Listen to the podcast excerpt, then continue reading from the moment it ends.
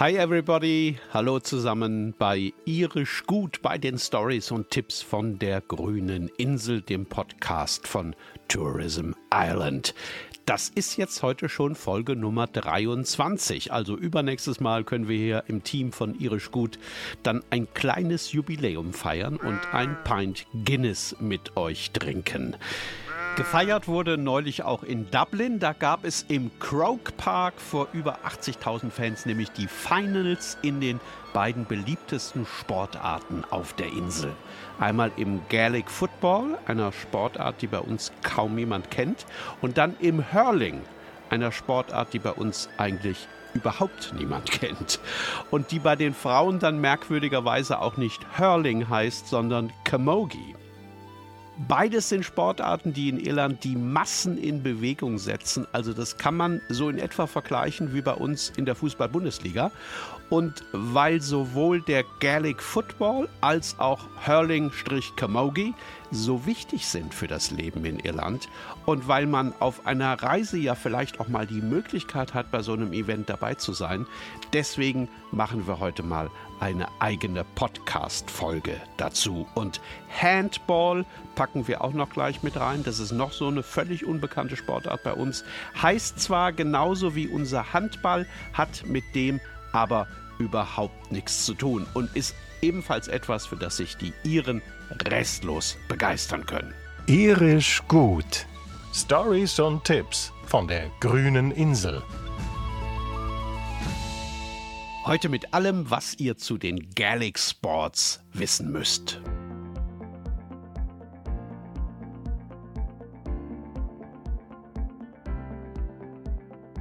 Lasst uns mal mit dem Handball anfangen. Schreibt sich, wie gesagt, wie bei uns der Handball, hat nichts damit zu tun. Das ist eher so eine Sportart wie Squash ohne Schläger, die meistens in sogenannten Courts gespielt wird, in Boxen mit Wänden und einem Dach oben drüber. Jedes Team schickt einen Spieler aufs Feld bzw. in diese Box und dann wird ein kleiner Hartgummiball, ganz ähnlich wie beim Squash, gegen die Wand geschlagen. Und wenn er zurückkommt und zweimal auf dem Boden aufgeditscht ist, dann muss der andere Spieler ihn mit der Hand erreichen und dann ebenfalls wieder gegen die Wand schlagen. Die Spieler tragen spezielle Handschuhe an beiden Händen und sie tragen eine Schutzbrille, falls sie den Ball mal versehentlich ins Gesicht bekommen, was immer wieder mal passiert, weil das ein wahnsinnig schnelles Spiel ist. So ein Handball-Ball kommt auf Geschwindigkeiten bis zu 150 Stundenkilometern. Und weil man als Spieler ja manchmal sehr nah an der Wand vor einem steht, von der dieser Ball zurückschnellt, bleiben da tatsächlich bloß Sekundenbruchteile zum Reagieren.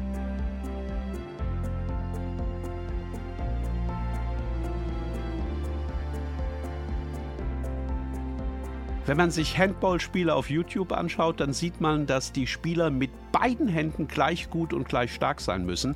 Manchmal kommt der Ball nämlich so nah an einer der Wände zurück, dass man ihn tatsächlich nur mit der Hand auf dieser Seite spielen kann. Bedeutet, Rechtshänder müssen beim Handball also eine wahnsinnig gute Kontrolle über ihre linke Hand haben und Linkshänder über ihre rechte. Das klingt jetzt theoretisch gar nicht so kompliziert, aber versucht mal mit eurer falschen Hand also mit der, die ihr im Alltag weniger benutzt, einen Ball auch nur zu treffen, den euch jemand sanft und sachte zuwirft, dann bekommt ihr vielleicht so ein bisschen Vorstellung davon, wie kompliziert das allein ist.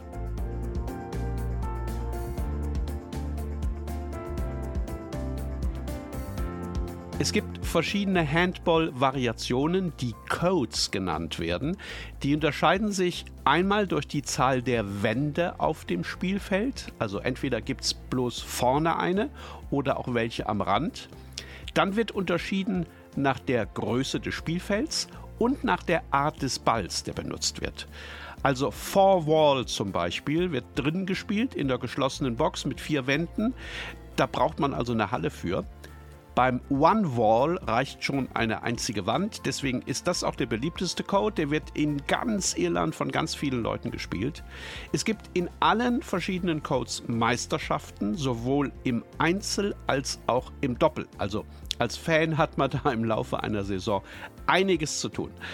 Wir haben ein paar Links in die Show Notes gepackt, da könnt ihr mal nachsehen, wo ihr euch das bei eurer nächsten Irlandreise mal anschauen könnt.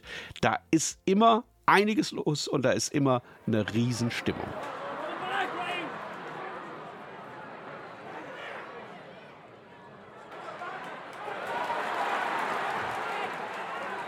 Das wollte ich die ganze Zeit schon sagen. Es ist überhaupt nicht wichtig, dass ihr da sämtliche Regeln beherrscht, wenn ihr bei so einem Gaelic Sports Event dabei sein wollt. Das Drumherum ist meistens sowieso viel interessanter. Das geht schon lange vor dem Spiel los, rund ums Stadion, wenn die Fans der Mannschaften ankommen. Meistens spielen in Irland die einzelnen Counties gegeneinander. Und die Fans tragen natürlich dann die passenden Farben und haben auch die passenden Fahnen und haben auch die passenden Fangesänge.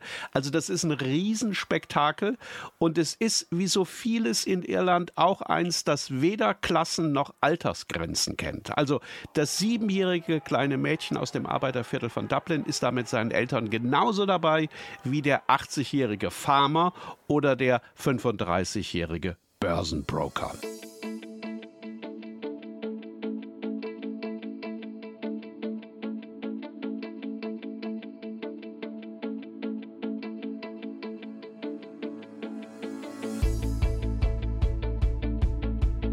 So, jetzt geht's zum Hurling. Die Frauenversion, habe ich schon erwähnt, heißt Camogie. Damit ich jetzt aber nicht ständig immer Hurling-Camogie sagen muss, rede ich ab jetzt immer nur noch von Hurling. Die Camogie-Spielerinnen und ihre Fans mögen sich bitte einfach mit angesprochen fühlen. Hurling ist ein Mannschaftssport, bei dem sich zwei Teams mit je 15 Spielern auf einem großen Spielfeld gegenüberstehen und die haben alle einen Schläger in der Hand. Diese Schläger, die heißen Hurleys sind aus Eschenholz gefertigt, also meistens, und sie sehen so ein bisschen aus wie überdimensionierte Kochlöffel. Mit dem dicken Ende vorne wird ein Ball geschlagen, der aus Leder ist und etwa so groß wie ein ja, bisschen größerer Golfball. Wenn man das kann, dann fliegt dieser Ball nach einem Schlag bis zu 80 Meter weit und wird dabei etwa 150 Stundenkilometer schnell. Ihr habt das wahrscheinlich schon geahnt. Dieser Ball muss natürlich ins Tor der Gegenmannschaft. Man darf ihn nicht da reinwerfen, sondern muss ihn irgendwie mit dem Schläger reinbekommen. Also, nehmen wir mal an, der Ball liegt am Boden irgendwo auf dem Feld. Dann kann man ihn entweder mit dem Fuß spielen, damit bekommt man ihn aber natürlich nicht weit. Mit der Hand darf man ihn nicht aufheben, aber mit dem Schläger. Also mit dem Schläger den Ball in die Luft lupfen und ihn dann mit einem Schlag weiter Richtung Tor befördern oder zumindest zu einem Spieler, der näher am Tor dran ist als man selbst. Das ist beim Hurling die eleganteste Möglichkeit. Diese Tore, muss ich vielleicht auch noch sagen, sind haarförmig. Also die sehen ganz ähnlich aus wie die Tore beim American Football. Das sind so zwei Stangen mit einer Querstange dazwischen. Wenn das Tor noch zu weit weg ist und man auch nicht abspielen möchte oder kann, dann muss man den Ball halt selbst nach vorn bringen. Das macht man dann so, man lupft den Ball vom Boden, dann darf der Spieler ihn mit der Hand fangen und anschließend darf er vier Schritte mit ihm laufen. Dann muss er ihn entweder wegschlagen oder versuchen, ihn mit dem Kochlöffelende des Schlägers zu tragen. Das sieht dann immer so ein bisschen aus wie beim Eierlaufen früher im Kindergarten. Gute Spieler rennen mit ausgestrecktem Schläger auf das gegnerische Tor zu und werfen den Ball alle vier Schritte kurz auf das Schlägerende, fangen ihn dann wieder auf, laufen wieder vier Schritte, lassen ihn wieder kurz auf den Schläger fallen und so weiter. Und das alles in einem irren Tempo auf einem Spielfeld, das deutlich größer ist ist als bei uns ein normaler Fußballplatz und auf dem man, klar kann man sich vorstellen, für seine Sprints dann dementsprechend mehr Kondition braucht ist unglaublich kompliziert, erfordert ein extrem gutes Koordinationsgefühl und dann haben wir immer noch nicht mal von den Spielern der gegnerischen Mannschaft gesprochen. Die haben natürlich was dagegen und attackieren den ballführenden Spieler der anderen natürlich. Man darf seinen Gegenspieler beim Hurling durchaus auch umrammen um an den Ball zu kommen. Ich glaube, man kann sich vorstellen, was das für ein aufregendes Spiel ist, oder? Hurling zählt zu den schnellsten Mannschaftssportarten, die es überhaupt gibt. Und es wird in Irland schon wahnsinnig lange gespielt. Angeblich haben sich schon die alten Kelten damals zum Hurling getroffen. Erstmal erwähnt wird es so um 1400 vor Christus.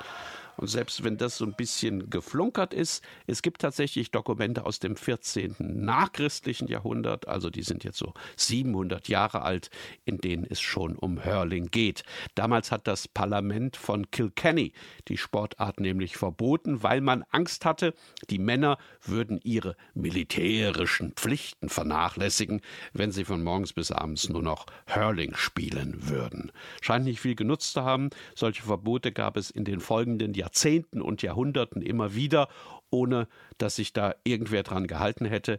Aus dem 18. Jahrhundert liegen Spielberichte aus 21 Countys, also aus 21 Grafschaften vor, in denen trotz eines Verbotes überall Hurling gespielt wurde.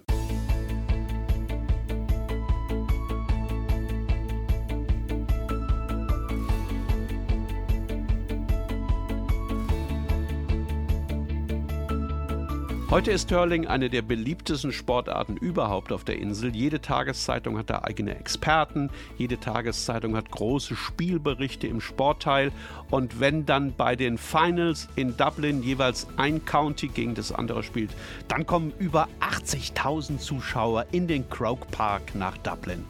Wie beim Handball und auch beim Gaelic Football sind die Spieler übrigens alles reine Amateure. Also die bekommen kein Geld dafür. Die machen das quasi für die Ehre ihres Countys, für ihre Heimat.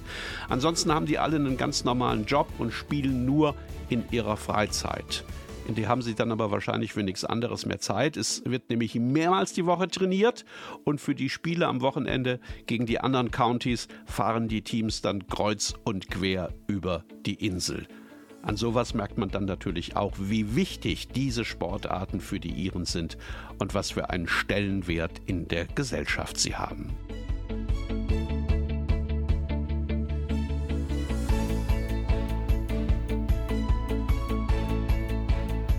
Organisiert und auch so ein bisschen überwacht wird das alles von der GAA, der Gaelic Athletics Association.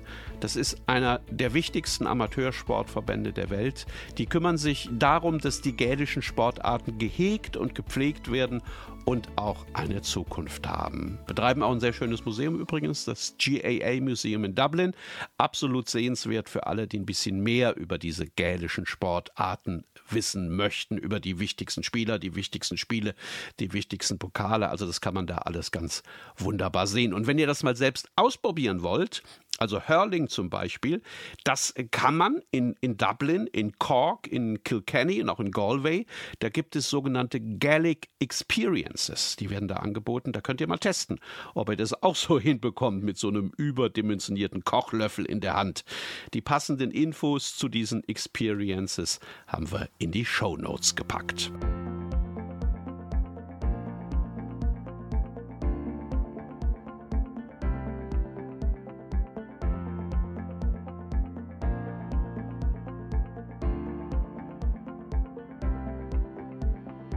So, jetzt kümmern wir uns noch um den Gaelic Football. Das ist mein persönlicher Favorit bei den gälischen Sportarten. Ich kenne keine andere Ballsportart, die so vielseitig ist und so faszinierend.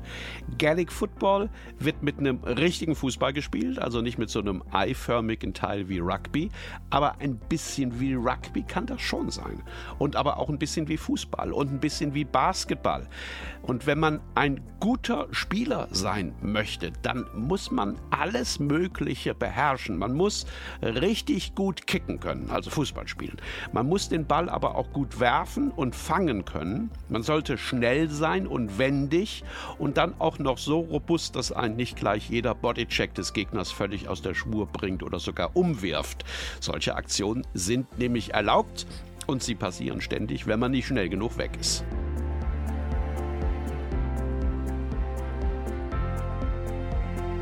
Das Spiel heißt zwar Football, der Ball darf aber tatsächlich mit jedem Körperteil gespielt werden.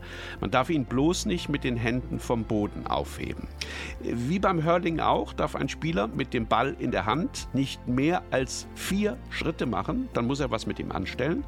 Äh, normalerweise lassen die Footballer ihn dann im Lauf kurz runter auf den Fuß fallen und spielen ihn ebenfalls im Lauf wieder zurück in die Hand. Oder sie lassen ihn wie beim Handball oder Basketball kurz auf den Boden prallen und dürfen dann wieder weitere vier Schritte mit ihm machen. Wenn man den Ball zu einem Mitspieler bringen möchte, dann kann man ihn auch mit der Faust oder mit der offenen Hand weiterspielen. Man darf ihn aber nicht werfen, also nur schlagen. Das Tor sieht unten aus wie ein Fußballtor bei uns und weiter oben wie ein Tor beim American Football. Wenn der Ball im Tor unten landet, dann gibt es drei Punkte. Wenn er über die Latte fliegt und zwischen den beiden Stangen hindurch, dann gibt es einen Punkt. Tore werden entweder geschossen, wie bei uns beim Fußball, oder auch mit der Hand erzielt, wenn ein Spieler den Ball aus der Luft ins Tor faustet oder mit der flachen Hand hineinschlägt. Man darf den Ball aber nicht im Sprint hinter die Torlinie tragen, wie beim Rugby. Das zählt beim Gaelic Football nicht.